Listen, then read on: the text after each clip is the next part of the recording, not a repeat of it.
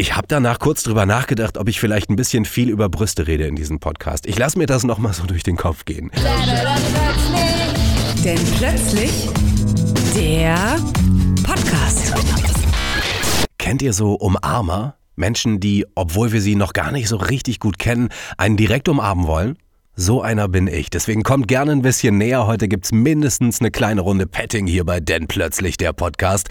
Hi zusammen und herzlich willkommen zu Folge 8. Ich hab gute Laune und das, weil ich ein Arsch bin. Kann ich ehrlich gesagt nicht anders sagen. Aber ich habe gerade eine sensationelle Geschichte erlebt. Ich bin nach Hause gefahren von Hamburg Richtung zu Hause hier bei mir aufs kleine Dorf, auf dem ich mittlerweile jetzt jahrelang wohne.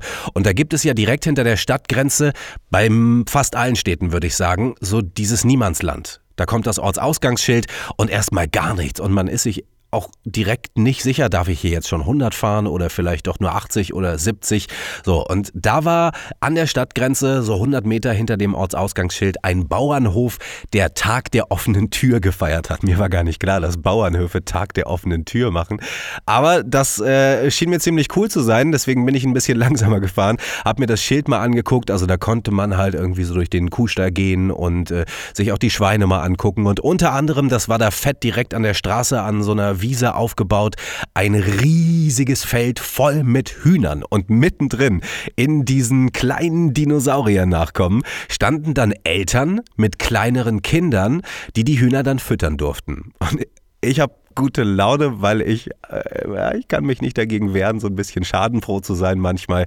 Einige dieser Eltern, also Mütter und Väter, hatten ihre kleinen Töchter und Söhne auf dem Arm. Die haben geheult wie Schlosshunde, hatten überhaupt keinen Bock auf diese Nummer und tierisch Angst vor diesen Viechern, die da unten direkt alles aufgepickt haben, was man denen hingeworfen hat. Das sind dann halt Stadtkinder, die auf dem Dorf tatsächlich zum ersten Mal Tiere in freier Wildbahn erleben und damit so überhaupt nicht klarkommen.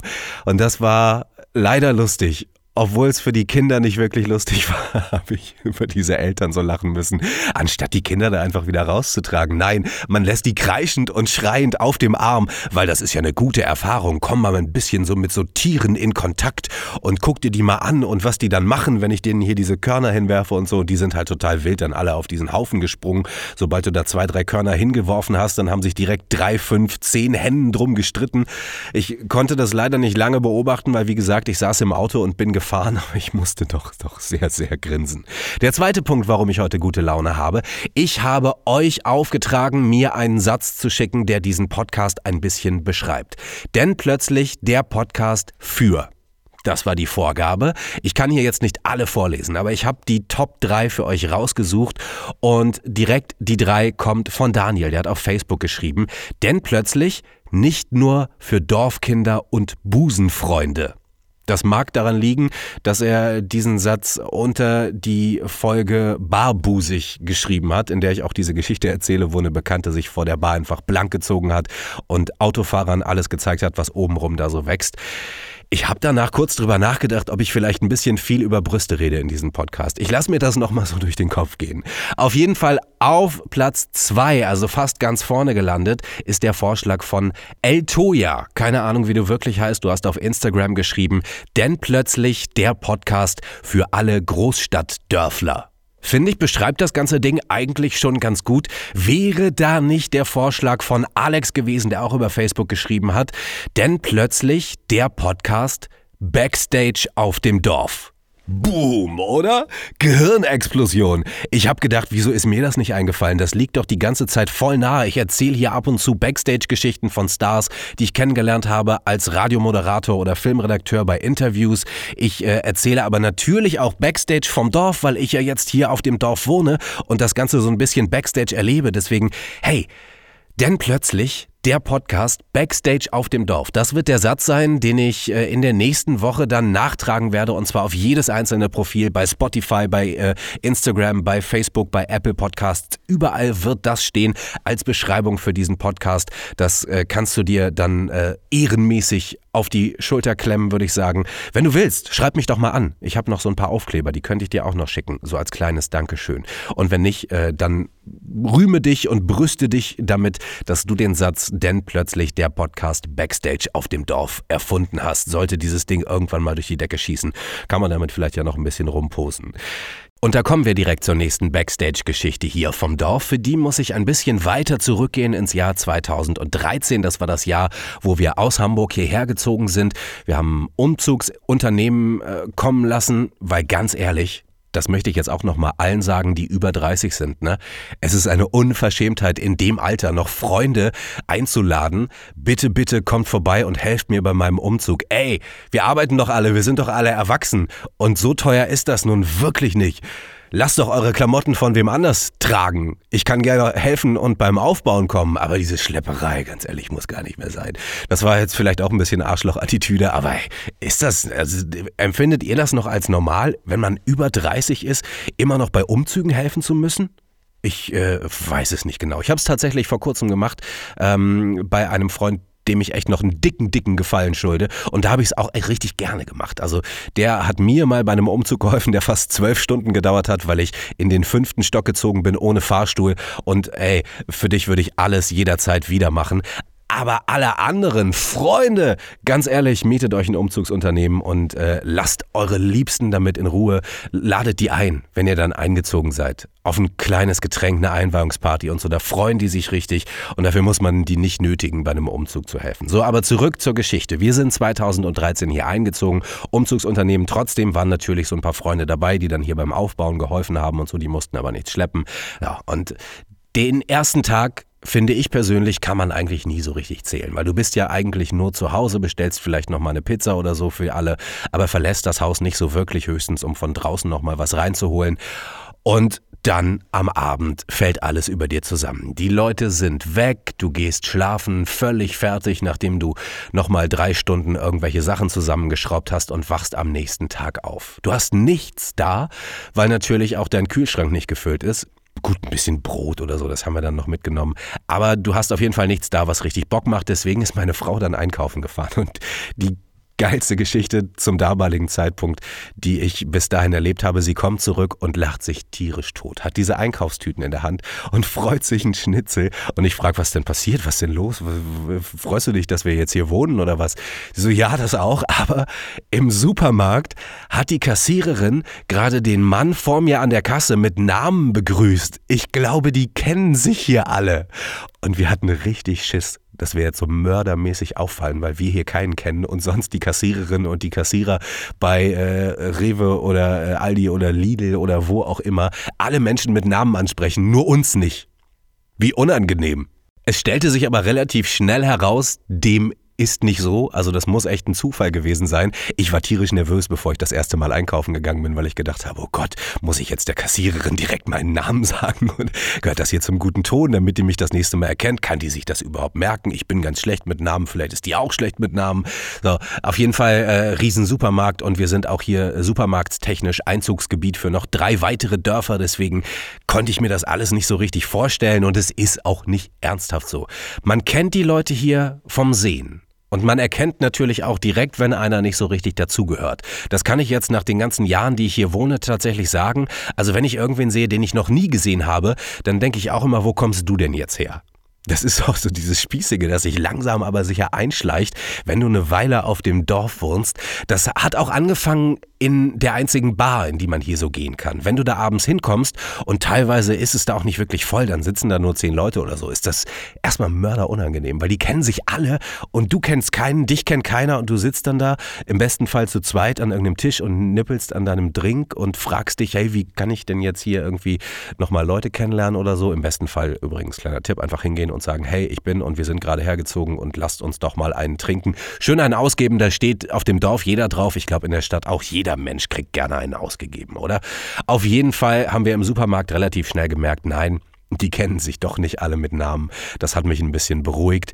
Aber du wirst schon so ein bisschen angeguckt nach dem Motto, den habe ich ja noch nie beim Bäcker gesehen. Wer ist denn das? So, und dann irgendwann, nach ein paar Monaten, wirst du auch einfach gegrüßt von Leuten, die du nicht kennst, aber die du einfach schon mal gesehen hast. Und das ist tatsächlich dann wieder für mich persönlich jetzt ein ganz gutes Gefühl.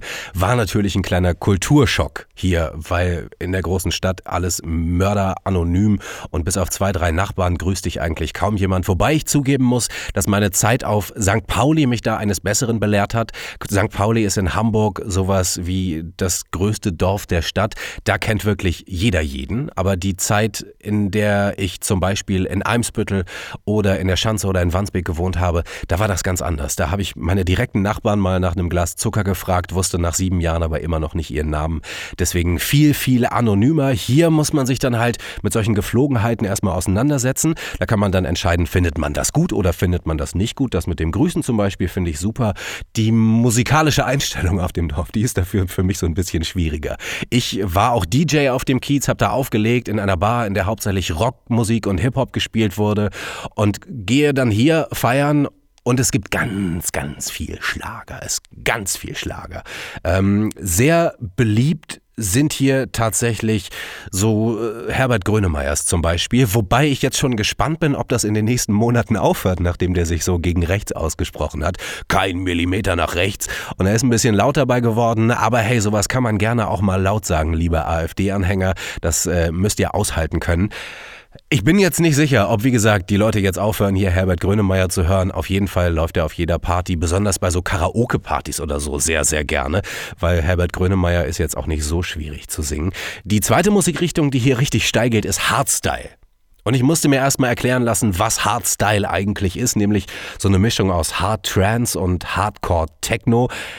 Und da wird einfach ab und zu auch mal irgend so Hit genommen, so ein Ballermann-Hit oder eben auch so ein Schlager oder so und verhardstylt.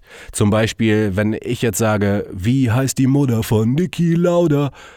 Und wenn ihr jetzt gesagt habt, Mama Lauda, dann, dann bitte, bitte, bitte hört, hört irgendwann mal wieder bessere Musik. Das ist ja furchtbar. Wieso kennt ihr das?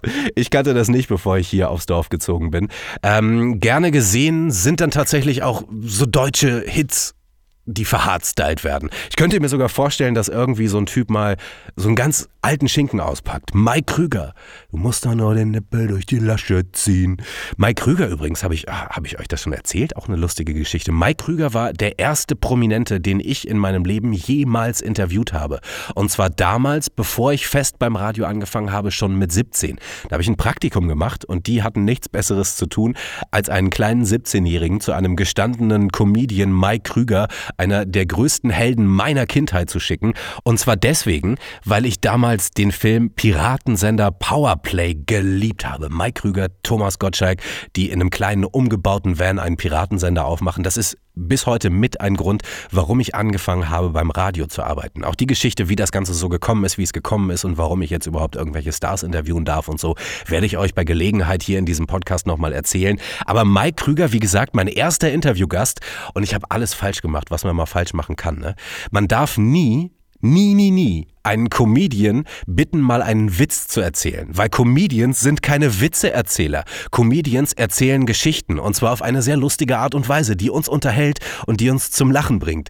Aber direkt meine allererste Frage in diesem Mike Krüger Interview, der damals in meiner Kleinstadt bei einer Supermarkteröffnung gesungen hat. D diese erste Frage war, hey, Mike Krüger, können Sie nicht mal einen Witz erzählen? Und er sagt eiskalt, nein. Mache ich nicht. Nächste Frage. Das Ding war, das Gespräch war danach noch super entspannt und total angenehm und äh, mir ist fast das Herz in die Hose gerutscht, als er gesagt hat Nein und mich dabei auch noch so durchdringend angeguckt hat. Aber er hat halt schon auch gemerkt, ey, da sitzt ein Kind vor mir. Mit 17 Jahren war ich noch ein Kind. Der hat nicht wirklich Ahnung. Äh, ich muss jetzt höchstens auf den Radiosender sauer sein, der mir den geschickt hat, aber nicht auf ihn selber. Und deswegen hat er dann versucht, sich echt so sympathisch und nett mit mir zu unterhalten, wie es eigentlich nur geht und war Vollprofi. Aber trotzdem werde ich niemals diesen einen Satz vergessen. Nein, mache ich nicht. Nächste Frage. Ey, boah, das, das war ganz, ganz schlimm für mich. Trotzdem Mike Krüger, richtig, richtig cooler Typ. Fast so cool wie das Wetter jetzt langsam wird. Draußen wird es immer kälter. Wenn meine Frau die Heizung auf 10 stellen könnte, würde sie das, glaube ich, machen. Das heißt, wir müssen hier vielleicht ein bisschen wärmer werden, ein bisschen mehr Liebe in die Welt schicken. Nehmt das doch mal mit als kleine Hausaufgabe für die nächste Woche. Eine neue Folge, denn plötzlich der Podcast wieder am Dienstag für euch. Ich freue mich drauf und wie gesagt, ein bisschen Liebe in die Welt. Hier von mir für euch und ihr gebt's dann weiter an alle, die es verdient haben. Viel Erfolg dabei.